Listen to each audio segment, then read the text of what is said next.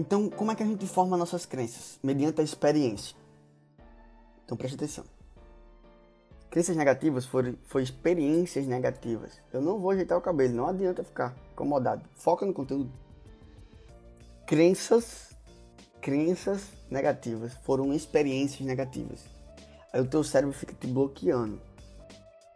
Te bloqueando, te bloqueando. Quando você começa a ter crenças positivas, você não age. Aí você, mas você tem que agir, você tem que ter convicções. Porque quando você age, você tem novos, novos resultados. E novos resultados é novas experiências. E novas experiências vão trazendo o quê? Novas crenças. Você tá entendendo? Novas crenças.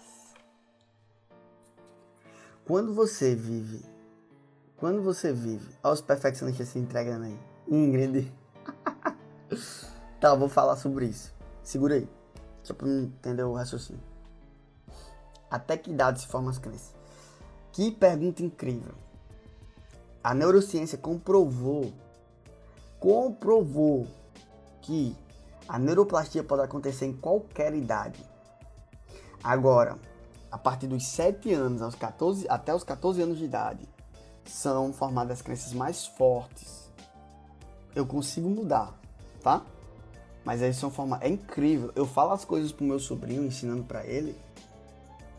Coisas poderosas. Aqui. Que faz assim.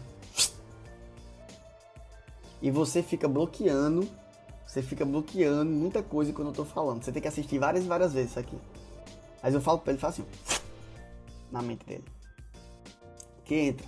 Então quando você aprende a criar novas experiências e ser fatalista, o que você fala é, vira quase profecia, sabe?